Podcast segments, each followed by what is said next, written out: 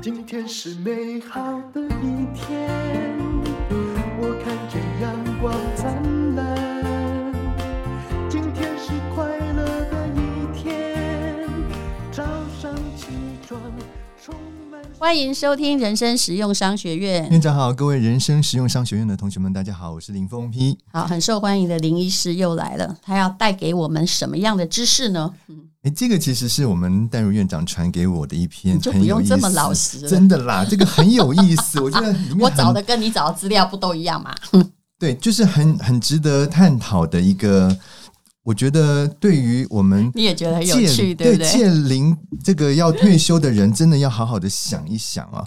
它是《远见》杂志里面的一篇文章啦，它的题目就是说，有六成的民众，嗯，好认为。要有千万存款才敢才敢退休，嗯，但是我觉得这个显然也还是有一点问题存在哈。你看，我们一个一个来检讨。嗯、对对对，我觉得，嗯，这就是台湾人的退休概念，还有对老年的理解，对、嗯，这中间有落差。光看哦，其实我没有太去看。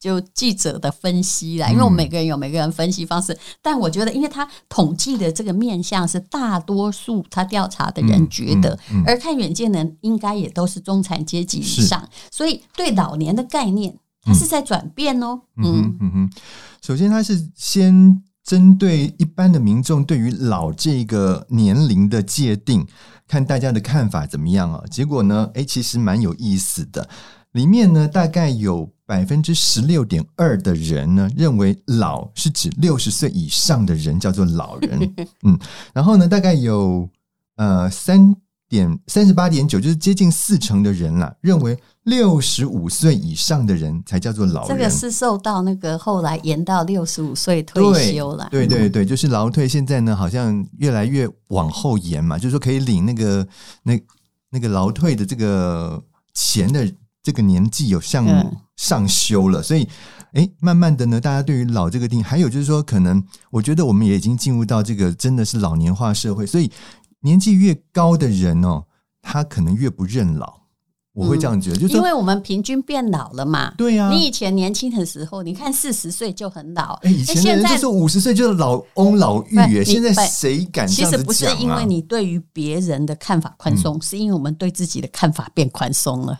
嗯，而且我觉得大家现在普遍来讲，那个年龄上看上去也没有实际年龄来的大，那个、所以大家都会觉得说，我其实没那么老。不，我觉得那跟你年纪变大有关。我如果往回头去看哈，嗯，我四十岁的时候已经自认为蛮老，但会现在回头看说，哎呦，当时还蛮碰婆的。对呀、啊，所以你慢慢哈，比如说你现在会跟同学开同学会，会说，哎呀，你都没变，其实是因为你。因为自己慢慢老了，你的眼光也变宽松了。其实怎么可能跟小学一样没变？对，只是影子还在，好吗？嗯。嗯，然后他的第二个统计呢，就是说问这些人对于这种呃已经就是戒退或是已经退休的人来讲，哪些人是他们。心目中觉得，哎，那个退休的那种生活方式是让他们觉得，哎，蛮羡慕的。因为我觉得这个很有趣。嗯，嗯，我们来看哈，他其实可能应该是提供了一些名人让大家去选择。你里面很多人都没退休哦，各位同学。对，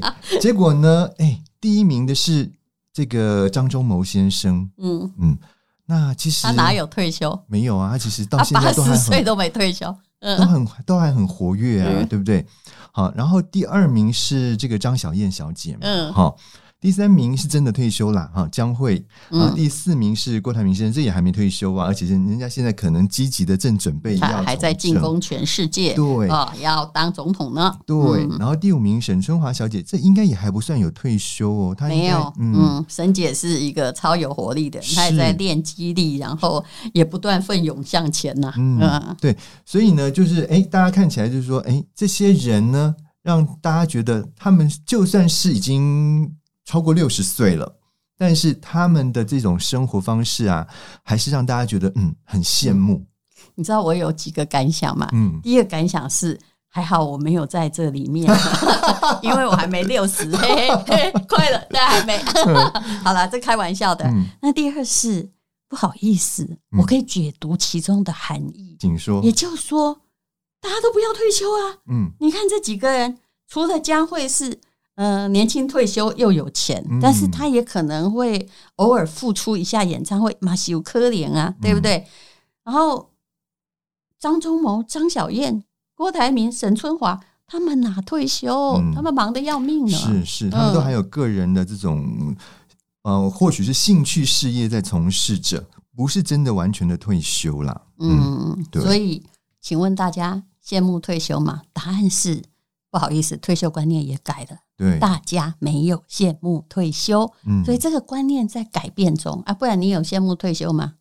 我啊，对，我没有退羡慕退休啊。哦，我觉得退休，你没有想说有一天牙医诊所收起来？对，就算是我不从事我的那个正职，我也不可能说完全不做事，就是我还是会去从事我自己想要做的事情。而且退休就如果你没有一件事在做，哈。嗯就就算你人会老化的特别快哦，而且那是在等死，你有没有发现？嗯、就表示我不用进展嘛。嗯哼。所以现在大家对退休的状况不是退而不休哈，嗯、就是休而不退啊，就是不从职场中退出去做别的事情。退步很可怕呀。嗯，嗯你就算是去做，比如说运动什么各方面的，没有。真的有什么实质收益的事情，也总比都坐在那边等死要好哎！我真的觉得。那当然，这些是名人呐、啊。嗯、那你有没有想过，很多人都说、嗯、啊，你年纪大了啊，公务人员退休啊，可以做义工啊。嗯。可是你会发现，大家心目中并也不是想要做真正无偿的服务工作，嗯，对不对？嗯。哦，他们是希望哦，因为大家都知道时代考验很严峻，嗯、希望哎，就是你还要点权利。还要有一点钱哦，还要也许还能够哦、呃，就是带给别人一些知识。我觉得这才是新时代的所谓呃乐龄理念，嗯嗯、绝非退休，退休不是目的。呃、嗯嗯嗯，所以我觉得退休本身这个词的定义可能也要有点改变了。嗯嗯，好，那再来第三个这个话题，我就觉得真的很值得探讨了。他是说，哎。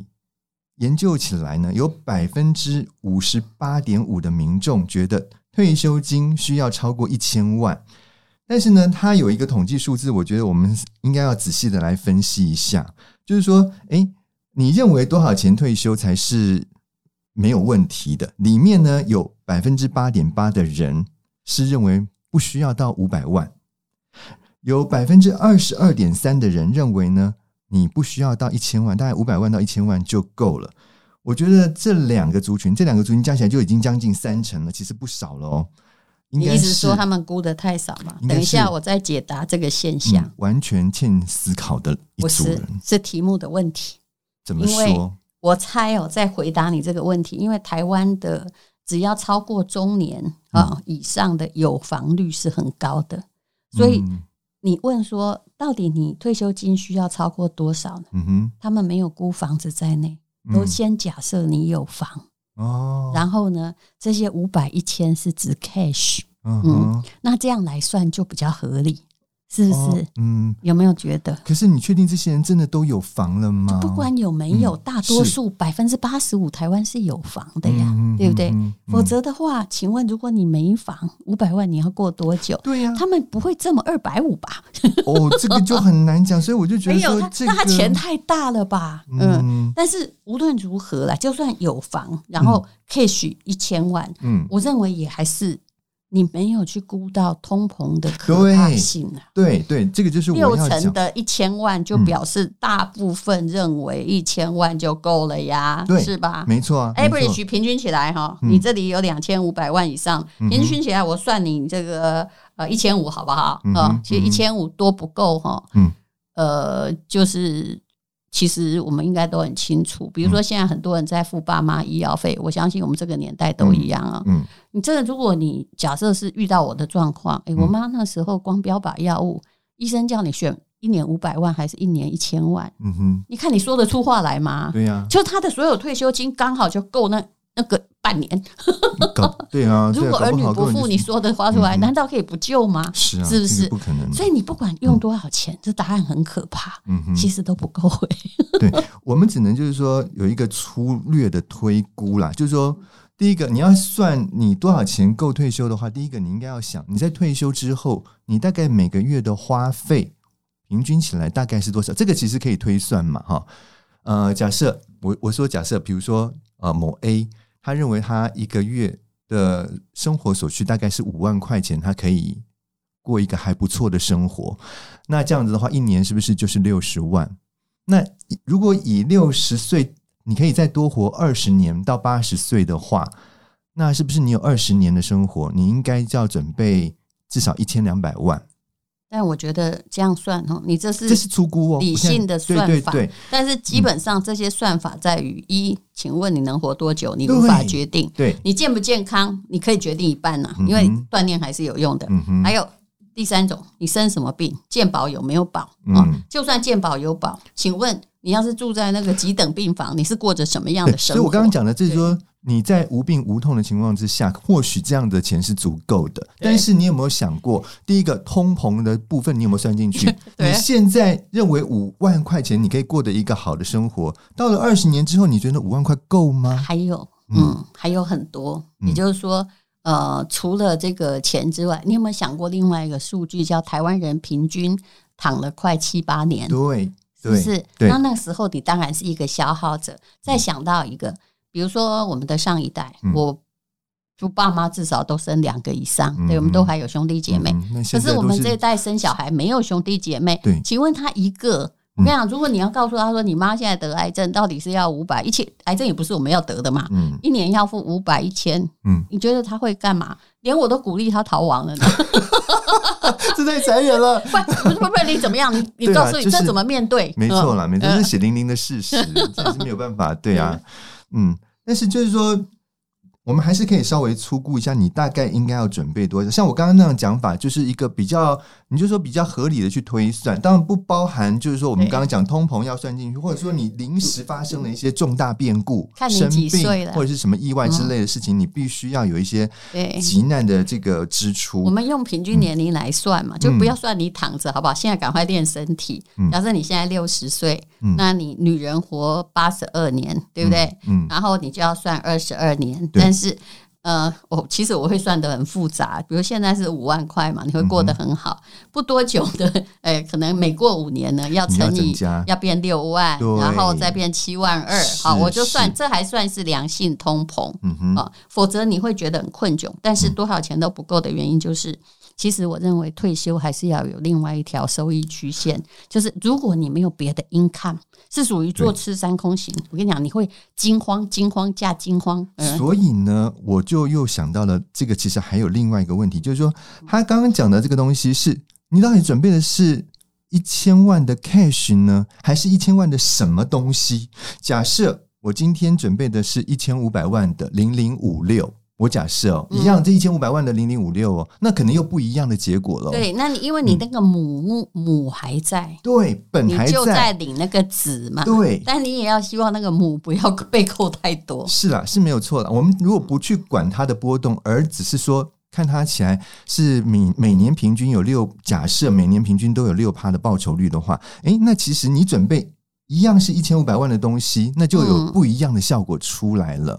嗯嗯，是现金还是零零五六，就差很多哦。当然，所以会不会投资哈，就是牵涉到一，你是否坐吃山空，还是二，你还有退休，有一个收入曲线，它能够随着时代的增长，而你的财富在增加。嗯，其实这个已经是个大问题。嗯，后面你会觉得说，如果这是台湾人普遍调查的话，恐怕更可怕。嗯嗯，嗯，对，所以呢，他其实。在后面他还讲到一些啊，我觉得也还蛮值得拿出来探讨的部分。